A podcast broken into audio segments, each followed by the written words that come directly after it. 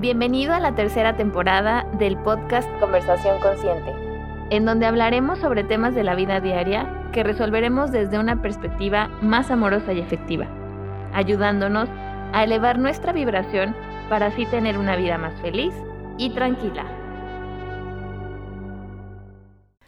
Hola, bienvenidos a un episodio más de Conversación Consciente. Y bueno, pues hoy vamos a hablar sobre un tema que a mí me había estado causando conflicto desde hace dos semanas y que creo que me vi en la necesidad de compartirlo a alguien más. Entonces creo que esta herramienta, como lo es el podcast, me ha ayudado mucho también a después volverlo a escuchar de mí y pues si a alguien más le sirve, como siempre he dicho, pues qué bueno.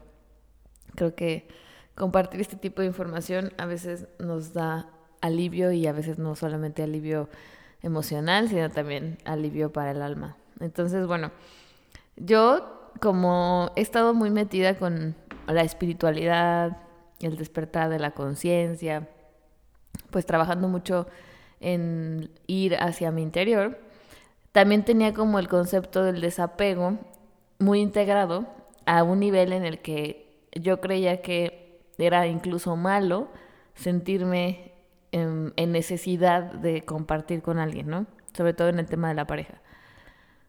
Yo decía, no, no, no, yo puedo estar sola, no hay ningún problema. Creo que sí es importante aprender a estar solo, pero en los momentos en los que realmente se necesita estar solo, ¿no?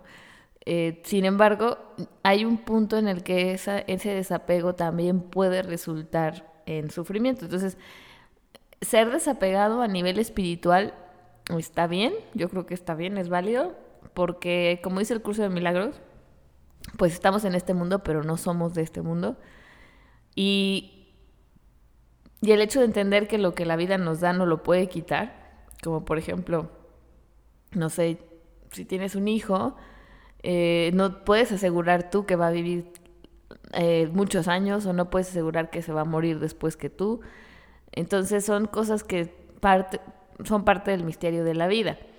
Y el hecho de que nos aferramos al control, ¿no? A, pegarnos al control, porque siento más bien que es un, es un apego a un control que es ilusorio, ahí es donde sí hay sufrimiento y ahí es donde ya entra el tema de la espiritualidad con esto del desapego, porque pues sí, o sea, si va a doler, es normal que duela, es normal que queramos trabajar ese dolor, pero de doler de, que te duela a que lo sufras y te pongas ahí como en las oscuridades del sufrimiento, o bueno, no sé cómo decirlo, en las profundidades y en lo oscuro del sufrimiento más bien, pues entonces ahí ya como que cambia todo el esquema, ¿no? Ya, ya ahí tú estás eligiendo el sufrimiento, que supongo que es como la base de la enseñanza del desapego. Pero bueno, a mí me pasó que yo no entendía por qué Mm, en cada relación de pareja que tenía, la mejor opción para mí siempre era mejor huir. Entonces, en vez de enfrentar la situación, que bueno, había situaciones en las que ya de plano no se podía hacer nada, pero había situaciones en las que en vez de enfrentarlo y trabajarlo em, de manera sana, comunicándolo precisamente, que es lo que siempre nos enseñan como parte de una relación saludable, en vez de hacer eso, yo lo que hacía era que mejor huía o lo evadía o pues sí, o sea, como que ciertos mecanismos de, defensa que se activaban, que yo no conocía incluso la definición, pero ahora ya lo sé, y que pues generaban sufrimiento, la verdad. O sea, sí, sí era un sufrir. Pero bueno, cada vez que te vas conociendo más y que vas eh, profundizando en tu ser, te das más la oportunidad de hacer las cosas diferentes y experimentar la vida desde un lugar más maduro. Entonces, pues me volvió a pasar, ¿no? Entonces, con, con una persona con la que pues sí siento atracción, entonces me volvió a pasar como este apego, eh, más bien como esta, como esta ansiedad de ¿por qué no me contesta? Eh, ¿Qué estar haciendo? O no le gustó lo que dije, o ¿por qué no me invita a salir? O ¿por qué es tan distante a veces y por qué a veces no? Entonces yo empecé a notar en mí una ansiedad muy, muy fuerte, que ya me había pasado con otras personas, pero lo volví a vivir ahorita, que como he estado soltera, pues ya más de un año, eh, no estaba acostumbrada precisamente a estar soltera, era como que siempre estar como de relación en relación por el mismo, por la misma ansiedad, pero pues tampoco eran como que tantas relaciones, ¿verdad? O sea, más bien era como relaciones largas y terminaba una y al poco tiempo ya empezaba otra y otra vez larga, ¿no? Entonces como que no me daba el tiempo tampoco de vivir como esta, este duelo o este, o este sentimiento de, de recuperación en lo que pues viene una próxima relación. Entonces como ahorita sí me di el tiempo y la vida hasta cierto punto me obligó a darme el tiempo de, de, de sanar, yo siento que sí estoy mucho más integrada, ya me conozco más cada vez y entonces llega pues esta persona y es como, ah, o sea, yo pensé que ya lo tenía trabajado, yo pensé que ya estaba solucionado, yo pensé que esto ya no me iba a pasar, pero resulta que sí me pasó. Entonces ahí fue cuando empecé a buscar información, porque dije, a ver, pues se supone que tengo que ser desapegada, pero es que yo sí necesito la conexión, pero es que yo sí quiero tener una relación, este, no porque tenga miedo estar sola, porque ya me di cuenta que estar sola es una cosa increíble cuando sabes y estás consciente de ti, de tus necesidades y eres responsable contigo. Pero también dije, pero yo también, o sea, quiero compartir este amor, esta, esta gratitud, esto que tengo yo, que soy yo, pues lo quiero compartir con otra persona. Y, y sí lo comparto con mis amigas y así, pero pues yo sí quiero la conexión con un hombre, ¿no? En este caso que yo soy heterosexual. Pero da lo mismo, ¿no? Con quien sea que tú quieras compartir. Entonces, pues yo empecé a sentir, por ejemplo, una enorme intranquilidad que no me permitía descansar. Estaba como concentrada únicamente en que si me iba a contestar o no me iba a contestar. Eh, estaba como sintiéndome, ¿cómo les puedo decir? Como obsesionada, ¿no? Obsesionada con recibir una respuesta de su parte. Y es que si no me respondía, entonces yo ya sentía que pues ya no le gusté, ya me va a ignorar, me va a gostear, que es la palabra que ahorita se usa como para decir que te dejo en visto forever, en el caso de, de estar hablando por WhatsApp. Entonces dije, a ver, no, esto no está bien. Yo ya, de hecho ya le había escrito así como de, pues dándole a entender que ya, que ya no quería seguir ahí, que era demasiado para mí. Pero bueno, afortunadamente pudimos platicarlo, lo pudimos comunicar y él respondió de una manera muy madura, que también fue algo que me sorprendió. Y este, entonces es como, ah, o sea, sí hay formas de que la otra persona también entienda que yo estoy pasando por esta situación, pero yo no sabía cómo ponerlo en palabras hasta que me di con una chava que se llama Natalia Gurdian, que Natalia Gurdian este, es una terapeuta que se dedica a la terapia de pareja y al tema del apego ansioso. Entonces, bueno, fue un ángel para mí porque me di cuenta que yo tengo un estilo de apego que se llama es apego ansioso. Entonces, es una forma en la que tú eres en las relaciones que se forma en la niñez. Y el tema es que aquí no, te sientes valioso, duras, dudas constantemente eh, del amor de tu pareja, que en este caso, bueno, yo todavía no tengo como una pareja formal, digamos, pero sí estoy como que en este proceso. Y se me activó la alarma ansiosa, este, porque yo quiero asegurarme de no perder ese amor o esa atención de esa persona.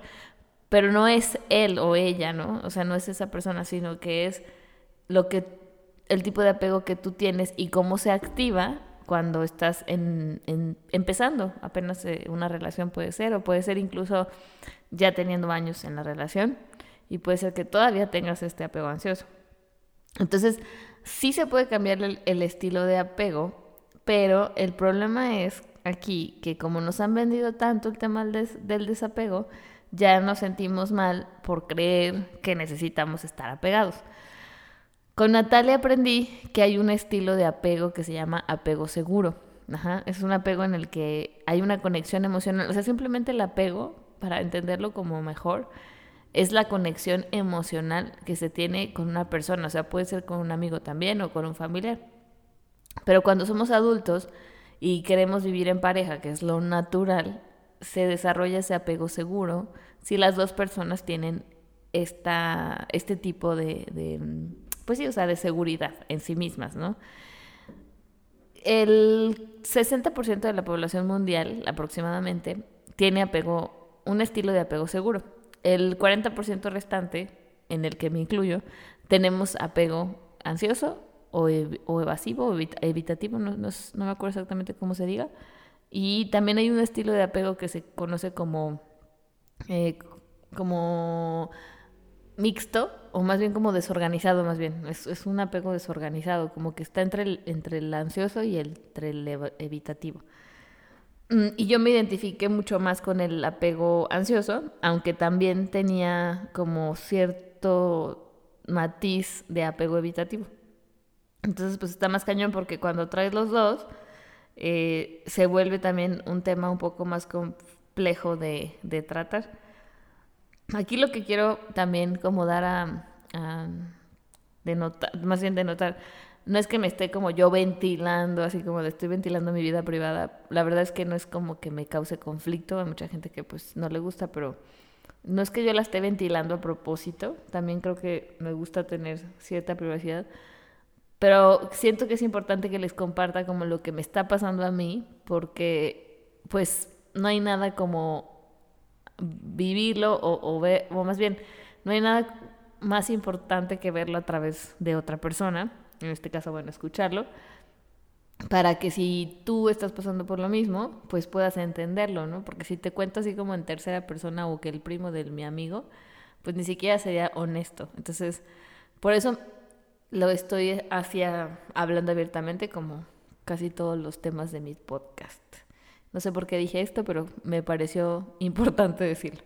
Entonces, bueno, antes de entrar en lo de los tipos de apego, que ya más o menos les conté que es el apego ansioso, que es el que yo sentí que se activó, quiero decirles que el apego, como antes mencioné, es esta parte de simplemente tener una conexión emocional con alguien, en este caso hablando de la pareja en específico pero bueno, o sea, apegarnos a otros seres humanos desde pequeños nos ayuda a sobrevivir, porque cuando estamos chiquitos, por ejemplo, somos totalmente dependientes de nuestra figura de apego, en este caso, pues los padres, ¿no? En teoría, los padres. Nos sirve a regular nuestras emociones, ya que de pequeños necesitamos que nuestros papás o cuidadores nos ayuden a bajar la intensidad del miedo y las preocupaciones, los dolores, la tristeza. Y también emociones más a nivel existencial como la soledad, el ser vulnerable o, por ejemplo, la desesperanza.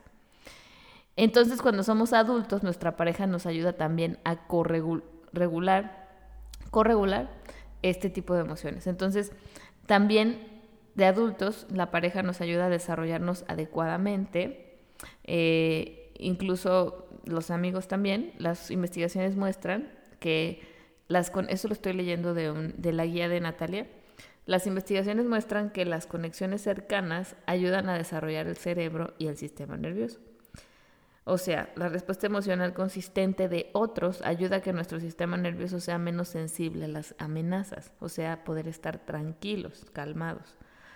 A ser independientes, fíjense, esto es lo más como confuso porque uno pensaría que al momento de tener apego va a ser una persona dependiente, pero no.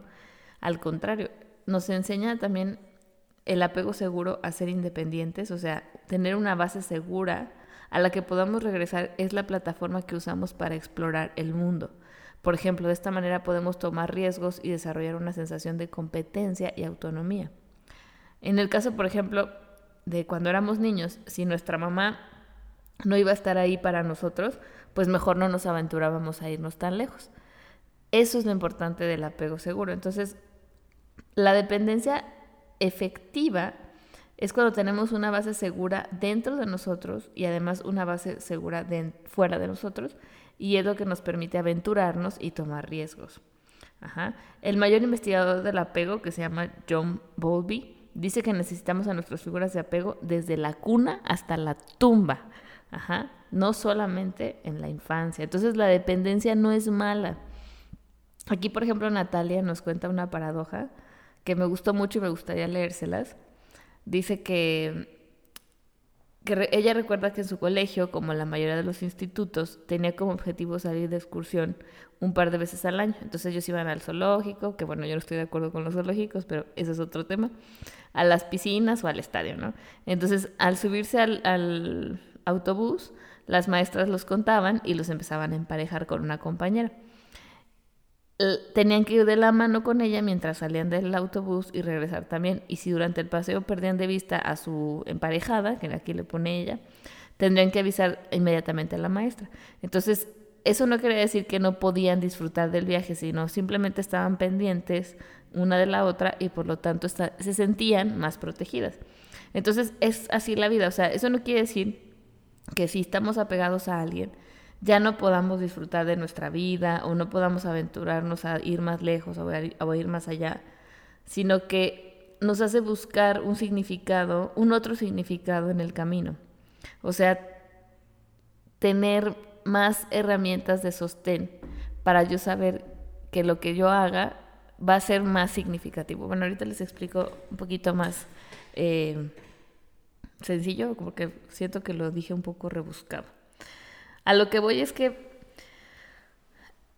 el, hecho de aventurarnos a ir más lejos quiere decir que puedo yo crecer, aventurarme a crecer en conciencia o aventurarme a crecer a nivel profesional y saber que tengo una base segura que me está apoyando y sosteniendo, que en este caso sería, por ejemplo, la pareja. Entonces, John Bowlby descubrió que la necesidad de compartir la vida con una figura especial está grabada en los genes y no tiene nada que ver con lo mucho que te quieres a ti mismo o con lo realizado que te sientes. ¿Ok? Entonces, cuando dos personas son pareja, el sistema de apego se enciende en automático y la dependencia sana se pone en marcha. Y eso es una fuerza poderosa e incontrolable. Una vez que se ponga en marcha el apego, las emociones y comportamientos de nuestra pareja nos van a importar es el prerequisito para cualquier relación y eso está bien. Sin embargo, la relación se, vuelve nuestra catapulta para crecer. Entonces, una dependencia sana me lleva a tener más independencia.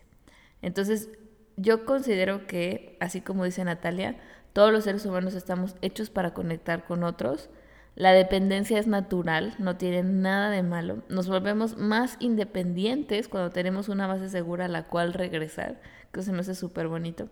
La dependencia sana fomenta la independencia y todas nuestras emociones son válidas y tienen un, un sentido. Entonces, yo creo que cuando nosotros desarrollamos un apego ansioso, si es que tú te sientes identificado con ese o con el evitativo, este, evasivo, perdón, es que es, no sabía muy bien la, el término, pero es evasivo.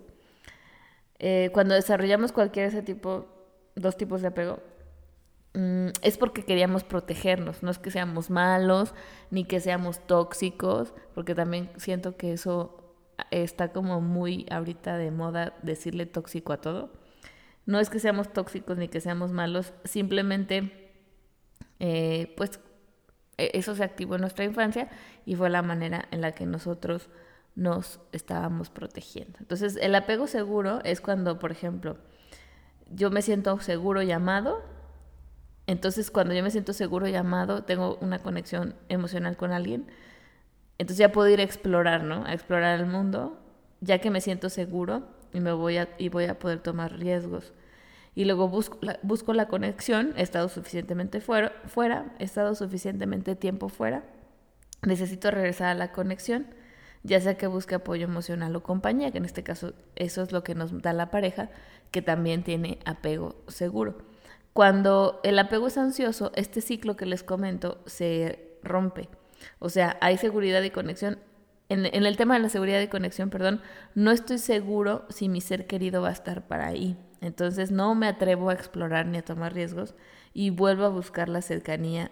O sea, estoy como de, ¿estás ahí? ¿Por qué no me contestas? ¿Dónde estás? Los celos, ¿no? Todo ese tipo de, sistema que se, que se activa. Y en el apego evasivo, los ya sientes que los demás no van a estar para ahí, entonces prefieres quedarte en un lugar, ¿no? O sea, no moverte de ahí. Encuentras seguridad aparentemente en ser independiente, explorar el mundo y aventurarte, pero inviertes toda tu energía afuera. Entonces piensas que no vale la pena buscar a otros para tus necesidades emocionales, consideras que ser independiente y autónomo es lo máximo y como que tienes relaciones pero no te vas a dejar que éstas dependan de ti ni tú de ellas. Y ahí se, se activa, se desactiva un sistema que se llama em, la huida, ¿no? Entonces tú empiezas cualquier situación que no te gusta, pues huyes. Y en el caso de, la parte de la estrategia ansiosa, por ejemplo, es la lucha, el estar persiguiendo, el estar celando, el estar incluso checando el celular a cada rato.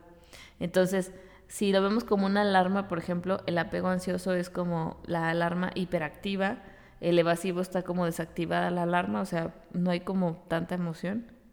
El desorganizado pues está como desregulado, porque el desorganizado, les digo, es la mezcla de los dos. Entonces, bueno, eh, si, si se fijan, como para no hacerles más largo este, este episodio, el apego ansioso es como una alarma sensible que se enciende al sentir que nuestro ser querido no está conectado, que es indiferente o que está inaccesible o no disponible. Entonces ahí utilizamos unas estrategias que se llaman estrategias de activación o conductas de protesta.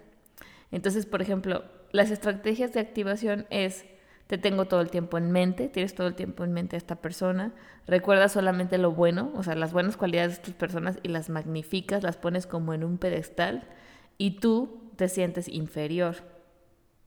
Entonces, y lo, el problema es que cuando llega esta persona otra vez, te sientes como a salvo, como que calma, ah, como que así, ¿no? Pero otra vez se va y vuelve a pasar lo mismo. Y en las conductas de protesta es cuando le haces la ley del hielo, ¿no? Ay, no, no te voy a hablar, bla, bla, bla. Este, llevar las cuentas de él no me ha respondido en dos horas, eh, no le voy a responder yo en dos horas, ¿no? O ser hostil, desviar la mirada, amenazarlo con lo que lo vas a dejar, lo manipulas, provocas celos. Entonces, bueno, para poder ser más seguro hay que aprender a regular las emociones, a hacer sentido del pasado, tener compasión y autoconciencia y el mindfulness. Entonces, bueno, no podemos profundizar tanto porque nos llevaríamos mucho tiempo para el podcast y esa no es la intención, sino lo que quiero es que se den cuenta que estamos en un parados ahora en este New Age en una situación un poco confusa, en donde el apego seguro es codependencia, casi casi. Entonces, no, la codependencia es cuando no vivo si tú no vives conmigo. Mm, bueno, no sé cómo explicarlo un poquito más claro, pero no puedo vivir sin ti, ¿no? Por ejemplo, eso. Es como el, el no saber que tú tienes una propia vida, tu esencia como persona, y que todo eso que ya tienes en ti, como ese amor que ya te das a ti, esa, esa seguridad que te das a ti, la puedes compartir con otro, porque al final, pues, ¿de qué te sirve tener tanto amor en ti si no lo vas a, a compartir? O sea, es algo súper natural que quieras compartirlo. Entonces, para poder activar, más bien, para poder utilizar estas herramientas de, para ser más seguro, yo les recomiendo ampliamente ir a terapia. O sea, más que, sí, puedes aprender a meditar, puedes este, checar ¿no? tus relaciones del pasado, como indagar un poquito en, en las emociones del pasado, más bien en las relaciones de tu pasado y checar cómo te sentías sí es importante, pero si no todavía conectas mucho contigo y tus emociones, va a estar un poquito cañón. Entonces yo sí te recomiendo mucho asistir a terapia. Porque cuando empiezas a aprender a regular tus emociones, que se llama también inteligencia emocional, de verdad que, como dicen, otro gallo nos canta. Entonces, bueno, eh, les voy a dar como estos tres tips últimos. Sí es importante tener dependencia pero digo que la palabra que se entiende un poquito mejor es interdependencia, o sea, saber que tengo aquí mi base segura contigo, que puedo tomar riesgos e irme y saber que si regreso a ti, todo va a estar bien. Pero yo también tengo una vida, yo también tengo un proyecto personal, eh, profesional, yo también tengo una familia, yo también tengo mis amigos, pero también contigo tengo amor, tengo comprensión y tengo seguridad. O sea, hay una conexión emocional sana. Eh, está bien ser, estar apegado, como les decía, el apego simplemente es la conexión emocional que es súper natural en dos eh, personas.